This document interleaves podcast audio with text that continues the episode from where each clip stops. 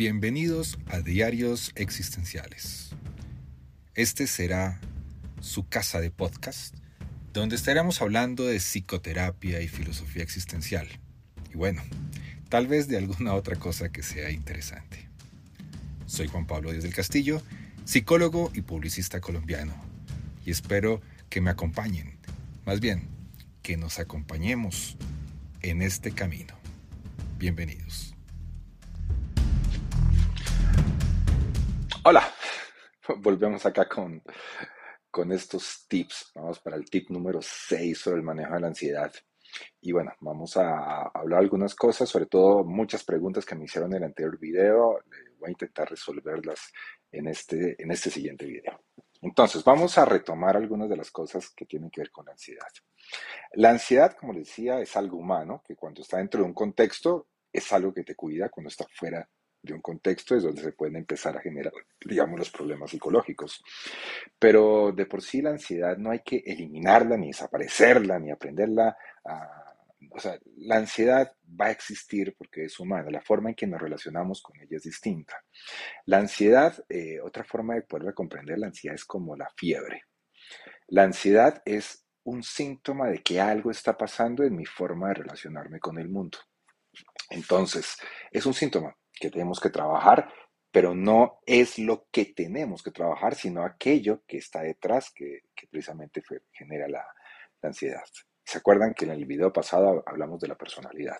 Les hablaba del ejemplo del venado que está comiendo prado al lado, junto al lago, una roca, el matorral, parece el tigre y el tigre eh, lo que está pasando es que lo asusta al venado, el venado sale corriendo, la estrategia de huir o atacar, el tigre sale detrás, y, bueno, eso es lo que nos pasa a todos los seres humanos. La diferencia entre un venado y un ser humano tiene que ver con que el, ser, el, venado va a tener una muerte solamente a nivel biológico.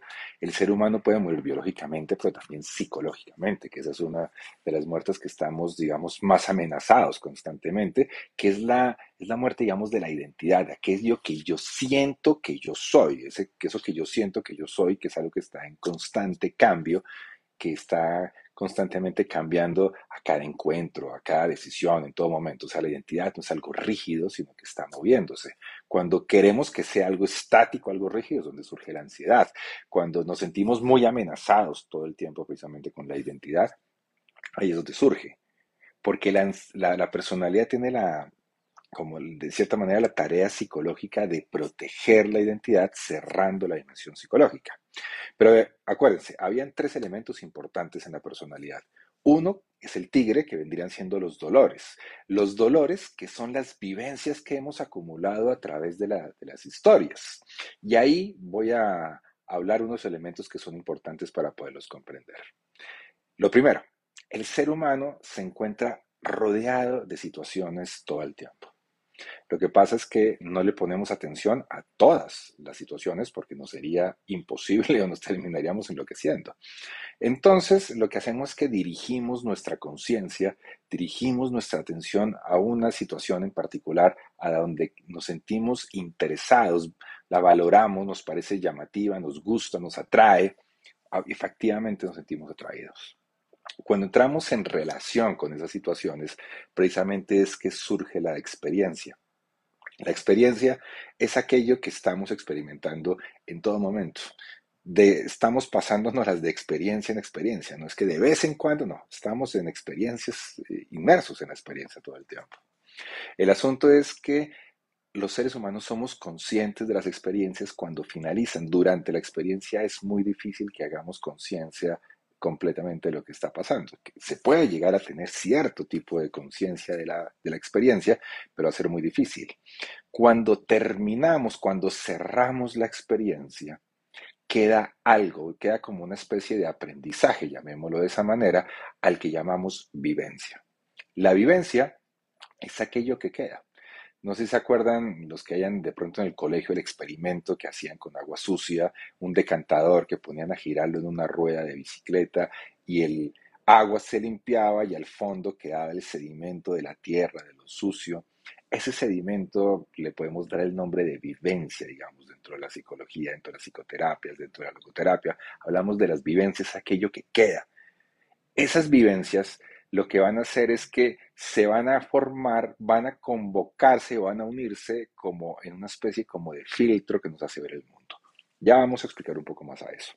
Estas vivencias tienen la particularidad de que se vuelven parte del discurso. Es decir, yo tengo una identidad. Esa identidad se va a poner, digamos, en, en, entredicho con esas vivencias y esas vivencias van a fortalecerlo, lo van a debilitar, pero van a sentirse sobre todo que no quieren a veces experimentar cierto tipo de dolores.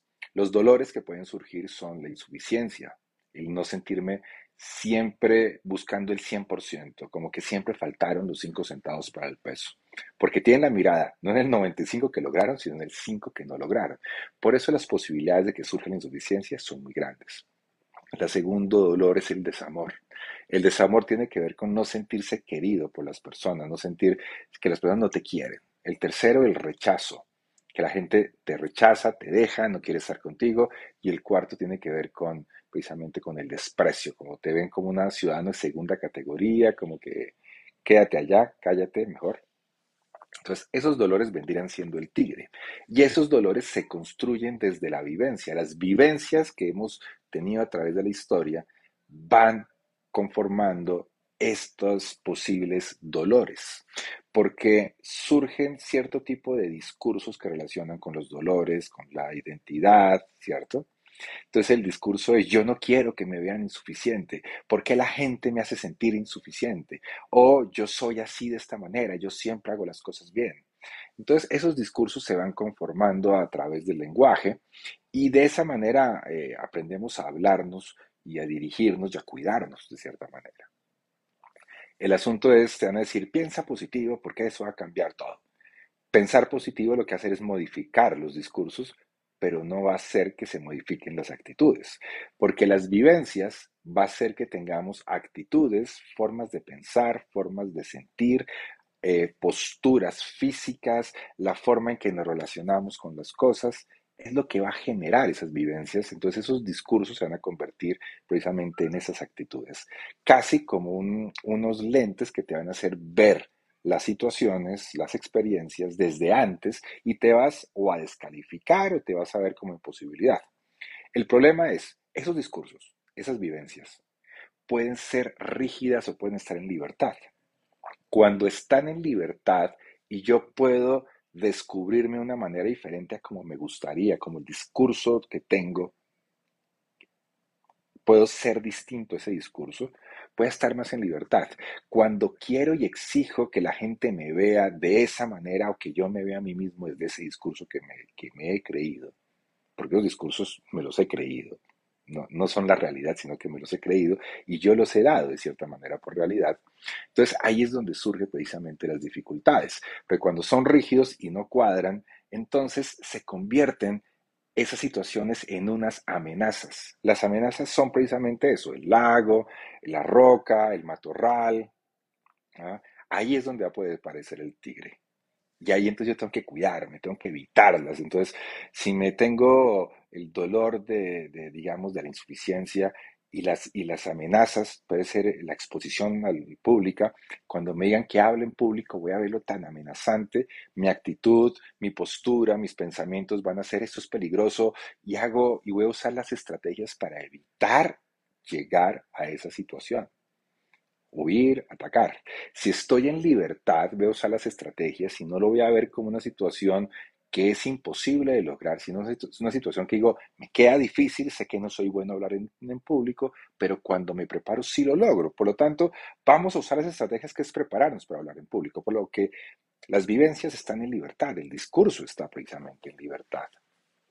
Cuando están en restricción surge la ansiedad no contextual, mientras que cuando el discurso está flexible, va a haber una ansiedad de un nivel diferente que te va a invitar a cuidarte pero siempre va a existir de todos modos la ansiedad como tal. Esa es la gran diferencia, que muchas veces cree que no. Y todo esto, precisamente estos discursos, tiene que ver con, con, con esto que tenemos acá, que es el cerebro. El cerebro tiene una función importantísima y es que lleguemos vivo a la noche a nivel biológico y a nivel psicológico, es decir, que mantengamos nuestra identidad, que nuestra identidad no vaya a morir en ese intento. El problema es que el cerebro es demasiado literal. Por decir algo, el cerebro sabe que una amenaza que no queremos encontrarnos con un tigre porque un tigre es peligroso porque puede comernos, que hablar en público es peligroso porque eh, podemos sentirnos amenazados y podemos morir psicológicamente, la identidad puede morir. El problema es que para el cerebro y el centro de recompensas del cerebro, escapar de un tigre y escapar de, una, de un hablar en público tienen el mismo nivel de recompensa. El cerebro no logra diferenciarlo. Ese es el problema. Y algo aún más difícil o increíble. El cerebro no sabe diferenciar entre, una, entre un tigre de verdad y el pensamiento, el recuerdo o la imagen o la fotografía de un tigre. No lo logra diferenciar. Entonces, el cerebro pues no es tan inteligente como parece. Por lo tanto, el cerebro, los discursos, las amenazas, los dolores, los va a ver como que están ahí presentes. Y ahí es donde vienen precisamente todas las dificultades.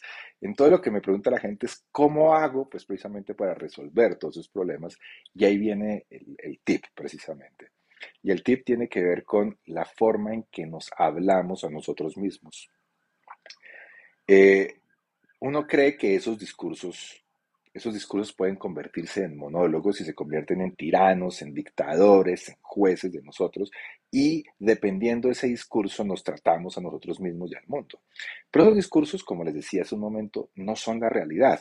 Por lo tanto, yo podría precisamente generar, o lo que hacemos en psicoterapia es activar el diálogo conmigo mismo, con mis discursos que no sean un monólogo, que no sean un tirano, sino que sean un diálogo. Y para eso sirven las estrategias que utilizamos en psicoterapia para activar precisamente el diálogo, que es lo que nosotros desde logoterapia llamamos autodistanciamiento. El autodistanciamiento nos permite reconocernos eh, cómo sentimos, cómo pensamos, cómo actuamos frente al mundo. También tiene la autorregulación, que es la capacidad de adueñarnos, de, de no hacerle caso a los pensamientos, sino eh, no hacerme caso a los pensamientos, dialogar con el pensamiento y no hacerle caso, sentir rabia y no actuar con violencia, sino poder ser también un poco más amable. Eh, a pesar de la tristeza, ser capaz de levantarse y trabajar o salir y conocer gente que a pesar de la triste, a pesar del miedo puede hablar en público. Y eso tiene que ver porque podemos aprendernos a hablar. El tema es que esos discursos lo que buscan es cuidarnos, y hay mucha gente que nos cuida y cuando nos cuidan, pues tenemos que agradecer. De ahí viene una cosa que hemos hablado con, pacientes, con estudiantes, y es de la película Luca, ¿cierto? Cuando le dicen silencio, Bruno. Cuando en la película Luca hablan del silencio, Bruno. Cuando yo le digo silencio, Bruno, le estoy diciendo primero a mi cerebro como que logro generar como que si, como que fueran dos cosas diferentes, aunque no lo son, pero le pongo un nombre y le estoy diciendo, oye, Bruno, gracias pero ya puedo cuidarme. El gracias es muy importante, porque si yo peleo con, precisamente con mis ideas, pues con mi discurso, este discurso va a subir el volumen, va a pelear más y va a generar mucho más problema y mucho más desgaste, vamos a sentirnos mucho más cansados, agotados. Pero cuando le agradecemos a alguien que nos cuida, porque la gente que nos cuida le damos las gracias, pues demos las gracias a Bruno por cuidarnos y decimos, en este momento no necesito que me cuides de esa manera, así que gracias. Yo puedo hacerlo porque puedo aprender a hacerlo de una manera distinta. Y en eso consiste precisamente el tip. Aprender a reconocer los discursos, aprender a reconocer las voces que tenemos, no porque estemos locos, sino porque todas las tenemos, porque nos hablamos a nosotros mismos.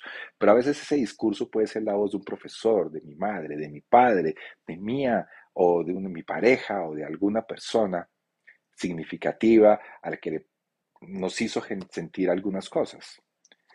Por eso es clave identificar la voz, aprender al, agradecer a bajarle el volumen, aprenderle a, hacer, a oír las otras voces que sí son más amables y poderlas reconocer y decirle, silencio Bruno, gracias, pero en este momento yo puedo seguir adelante. El tip es Aprende a dialogar contigo. Eso es un ejercicio importante. Aprende que tus pensamientos no son una interpretación de la realidad. O sea, no son la realidad, son una interpretación de la realidad. Por lo tanto, no son la realidad y yo puedo decidir qué hacer con los con mis pensamientos. Yo puedo decidir, aunque tenga rabia, actuar amablemente, aunque tenga miedo, ser valiente, aunque sienta tristeza, poder arriesgarme a hacer las cosas. Y es más, puedo actuar diferente a como siempre lo he hecho. Y eso lo logramos porque somos seres humanos que tenemos la capacidad de dialogar con nosotras mismas. Ese es el tip. Aprende a dialogar, aprende a reconocer las voces y sobre todo agradecerte por cuidarte, pero hacerlo de una manera distinta. Muchas gracias.